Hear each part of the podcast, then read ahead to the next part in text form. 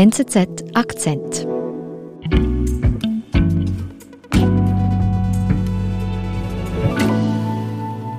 Fabian ist bei mir, hallo. Hallo, Nadine. Mit einer Corona-Betrugsgeschichte. Warum jetzt? Das stimmt, äh, die Pandemie ist jetzt schon länger her, oder es scheint zumindest so, oder die Höhepunkte sind schon länger her. Mhm. Wir wissen aber gleichzeitig, dass äh, es im Zusammenhang mit Corona sehr viele Betrugsfälle gab. Und der Fall, über den ich gerne heute sprechen äh, würde, ist, ist speziell, weil er sehr detailliert protokolliert wurde und sich deshalb auch sehr genau nachvollziehen lässt. Okay, das ist nicht üblich sonst. Das ist äh, häufig findet das äh, im, im Verborgenen ja. statt. Mhm. Genau. Und das Opfer ist in diesem Fall auch speziell, das sind die New Yorker Gesundheitsbehörden. Und die sind auf einen zwar raffinierten, aber doch relativ einfachen Internetbetrug hereingefallen. Okay, wovon sprechen wir denn da? Wir sprechen von 30 Millionen Dollar. Mhm. Und das zeigt eben, der Betrag zeigt eben auch, wie überfordert die Behörden zu Beginn der Pandemie waren. Und diese Überforderung in den Anfangszeiten der Corona-Pandemie hat ein Internetbetrüger schamlos ausgenutzt und die Stadt New York um Millionen erleichtert. Fabian Urech erzählt die ganze Geschichte. Fabian, wer steckt denn hinter diesem Betrug? Wir wissen nicht viel über den Betrüger. Wir wissen, dass er 29-jährig ist. Er heißt Obasi mhm. und er stammt aus Nigeria, von wo er aus er auch operiert hat. Okay, und wie operiert er? Also das beginnt im März 2020 und es beginnt mit einer E-Mail. Er schreibt eine vermeintliche Erinnerungs-E-Mail und da drin steht so in etwa, äh, Guten Tag, haben Sie meine Mail erhalten bezüglich einer möglichen beruflichen Zusammenarbeit. Okay. Bitte melden Sie sich doch. Und an wen schreibt er die? Die schreibt er an, an ausgewählte Leute, nämlich an Amerikanerinnen und Amerikaner, die im Vertrieb von Medizinaltechnikgeräten tätig sind. Okay, und, und, du hast gesagt, das war März 2020, also zum Beginn eigentlich der Corona-Pandemie. Ganz genau, das mhm. ist äh, ganz äh, am Anfang der Pandemie, äh, als sich das Virus so richtig auszubreiten beginnt, weltweit, mhm. also auch in den USA. Und Obasi, der Betrüger, spürt in dem Moment, dass sich damit richtig viel Geld machen lässt. Und bekommt Obasi dann Antworten auf diese Mails, die er da verschickt? Er kriegt nicht viele Antworten äh, auf seine doch einigermaßen dubiose E-Mail, die im Übrigen auch unterzeichnet ist von, von Mark Alfredo, einem äh, fiktiven Namen. Okay. Er kriegt aber doch ein paar Antworten und darunter ist jene von einem Vertreter einer äh, Medizinaltechnikbetrieb in New York. Mhm. Äh, seinen Namen kennen wir nicht, wir können ihn hier vielleicht äh, Ben Thompson nennen, der Einfachheit halber. Mhm. Und Obasi macht ihm dann in einer zweiten E-Mail ein konkreteres Angebot. Er suche einen Vertreter, der diese Geräte in den USA verkauft. Und Obasi bzw. Mark Alfredo gibt sich aus als Verkäufer einer indonesischen Firma. Die heißt Tawada Healthcare, die gibt es tatsächlich. Und Obasi verspricht eine fünfprozentige Beteiligung. Also der Verkäufer kriegt dann bei jedem Deal quasi 5%, was, was durchaus attraktiv ist. Und mhm. tatsächlich, dieser Ben Thompson sagt dann zu. Okay, also er will zusammenarbeiten mit Obasi. Ist er denn jetzt einfach leichtgläubig oder warum, warum glaubt er das da einfach? Ja, also das vielleicht einerseits, aber andererseits ist es schon auch so, dass Obasi raffiniert ist. Er macht das sehr clever. Er ist erreichbar, telefonisch, per E-Mail, antwortet mhm. immer sofort. Und er verwendet eben auch beispielsweise eine E-Mail-Adresse, die jener von der Firma, als dessen Vertreter er sich ausgibt, zum Verwechseln ähnlich sieht. Also auf den ersten Blick ist das quasi nicht als Betrugsfall zu erkennen für den Laien. Okay, also sehr durchdacht. Dieser Ben, der will jetzt da mitmachen. Wie geht es dann weiter? Dann geht es sehr rasch. Es dauert dann nur fünf Tage. Thompson unterschreibt einen Arbeitsvertrag und macht sich dann sofort auf Kundensuche. In den USA? In den USA, insbesondere im Raum New York.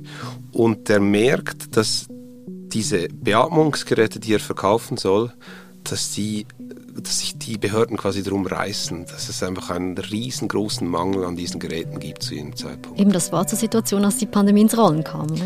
Genau, und in New York ist die Situation noch äh, besonders krass, weil äh, New York als Stadt eigentlich die erste Großstadt in den USA ist, wo das Virus sich so richtig ausbreitet mit verheerenden Folgen. Tausende kämpfen ums Überleben. Die Medien berichten nonstop über die Pandemie. Und alle wollen Beatmungsgeräte. Das ist in dem Moment das Gerät, das eben entscheidet über Leben und Tod im, mhm. im Falle von schweren Verläufen. Good morning. Good to see you all here. Und der äh, damalige Gouverneur von New York, äh, Cuomo, der berichtet in dieser Notlage davon, dass dem Gliedstaat 30.000 Beatmungsgeräte fehlen. Ventilators, ventilators, ventilators. We need 30,000. We have purchased 7,000 and we are still shopping. Und die Obasi der Betrüger mutmaßlich hat. Genau. Was geschieht dann? Ben Thompson, eben dieser Vertreter, kontaktiert dann die New Yorker Behörden, die scheinen extrem gestresst, aber eben auch sehr interessiert am Angebot. Mhm. Das ist am 28. März 2020. Und dann äh, schickt Obasi noch am selben Tag eine Offerte nach New York.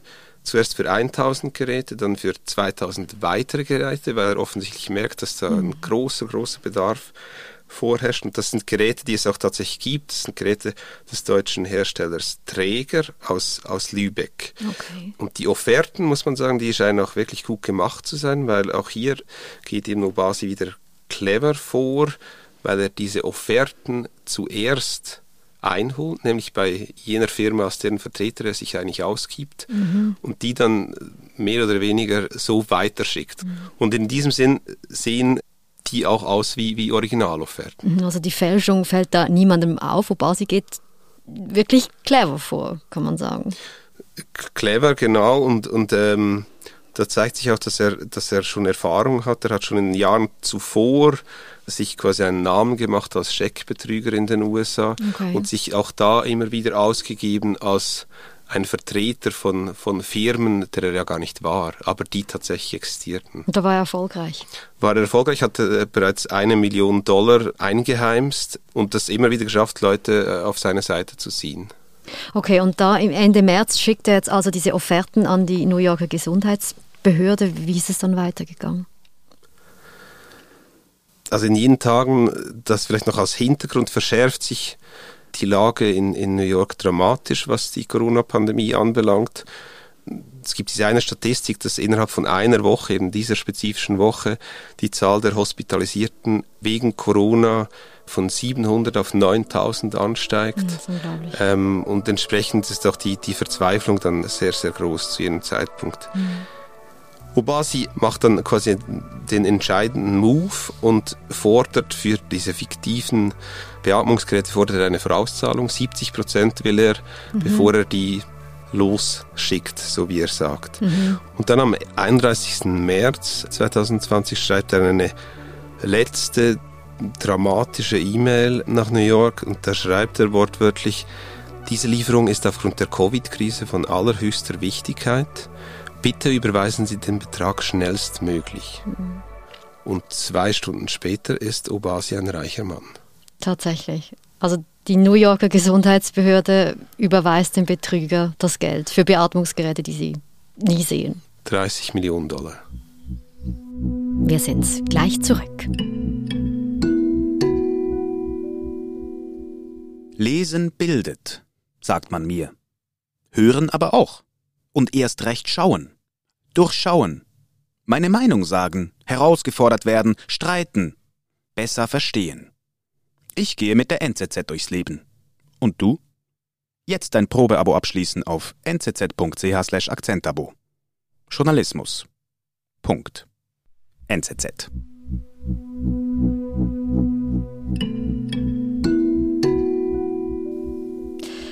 Also man muss schon sagen, für den Betrüger ein Riesenkuh. Ja, das ist wahrscheinlich der Deal seines Lebens für, für Obasi. Mhm. Muss aber gleichzeitig auch sagen, dass das FBI, die amerikanische Bundespolizei, hat dann sehr rasch Ermittlungen auf, aufgenommen. Es hat dann aber erstaunlich lange gedauert, bis die ihn auch öffentlich zur Fahndung ausgeschrieben haben. Das ist erst jetzt vor einigen Wochen, Anfang September geschehen. Und mit dieser Veröffentlichung der, der Fahndung haben sie eben auch das, das ganze Protokoll des Betrugs veröffentlicht. Das sind 64 Seiten, in denen eben Schritt für Schritt erklärt wird, sehr detailliert, was genau zu welchem Zeitpunkt passiert ist. Mhm. Das heißt, man weiß jetzt sehr genau, was, was Obasi gemacht hat, man weiß aber weiterhin nicht, wo er ist, weil von ihm fehlt bis heute jede Spur. Also bislang ein Happy End für Obasi, aber jetzt aus Sicht der New Yorker Gesundheitsbehörde muss man einfach sagen, das ist irgendwie unglaublich peinlich, oder? Naja, das ist bestimmt peinlich. Wenn man sich aber die Umstände von, von damals, von diesen dramatischen Wochen noch einmal vor Augen wird, ist das bis zu einem gewissen Punkt vielleicht auch verständlich, weil halt das wirklich ein, ein Moment war, wo, vielleicht wir alle und, und die Behörden inklusive überfordert waren und, und, mhm. und sowas wie ein Kontrollverlust stattgefunden hat. Und eben die Beatmungsgeräte waren dann in diesem Kontext hatten einen Wunderpunkt. Das war quasi das Equipment, mhm. das Gerät, das in jener Phase über Leben und Tod mhm. entscheiden konnte und auch in vielen Fällen entschieden, entschieden hat. Natürlich darf sowas nicht passieren, aber ich hätte jetzt gesagt, dass das auch an vielen anderen Orten hätte passieren können zu dem Zeitpunkt. Hm. Und trotzdem muss man ja irgendwie doch sagen, auch in Krisen, in Ausnahmesituationen braucht es doch irgendeine Sicherheitsüberprüfung, dass eben Behörden nicht auf einen, ich sag mal, doch relativ banalen Betrüger reinfallen. Unbedingt. Und das ist ja vielleicht auch die, die wichtigste Lehre aus diesem spektakulären Betrugsfall, nämlich dass eben in solchen Krisensituationen, dass es irgendjemanden braucht, der, der kühlen Kopf bewahrt. Hm. Fabian, jetzt bist du ja unser Afrika-Redaktor und irgendwie hat es ja schon etwas, so etwas ein Klischee, oder? Der Betrüger ist ein Nigerianer. Ja, das ist leider so. Es ist tatsächlich auch so, dass Nigeria in diesem Feld der äh, Cyberkriminalität ein wichtiger Ort ist, ein wichtiger Standort, dass es oft eben Nigerianer sind, die sowas tun. In, in Nigeria, das ist interessant, wenn man quasi verfolgt, was das in Nigeria selbst auslöst, gibt es eine, eine sehr lebendige und breite Debatte darüber, was, was so ein Fall bedeutet. Mhm. Und es gibt eben auf der einen Seite diejenigen, die dann das auch ein bisschen glorifizieren, mhm. die dann in so einem Mann wie Obasi ein wenig den, den Robin Hood äh, erkennen, der irgendwie den Mächtigen der Welt ein Schnippchen schlägt und sich bereichert. Und dann gibt es aber auf der anderen Seite mindestens so viele Stimmen, die sagen, naja, das ist eigentlich halt sauschade, dass solche Leute, vielleicht die größten Talente, die das Land überhaupt hat, die cleversten jungen Menschen, dann ihr Talent eben nicht, nicht für was Gewinnbringendes für die Gesellschaft einsetzen, sondern in die Kriminalität abrutschen.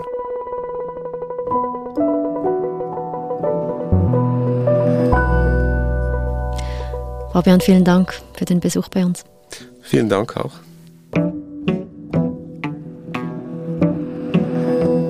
Das war unser Akzent. Produzent dieser Folge ist David Vogel. Ich bin Nadine Landert. Bis bald.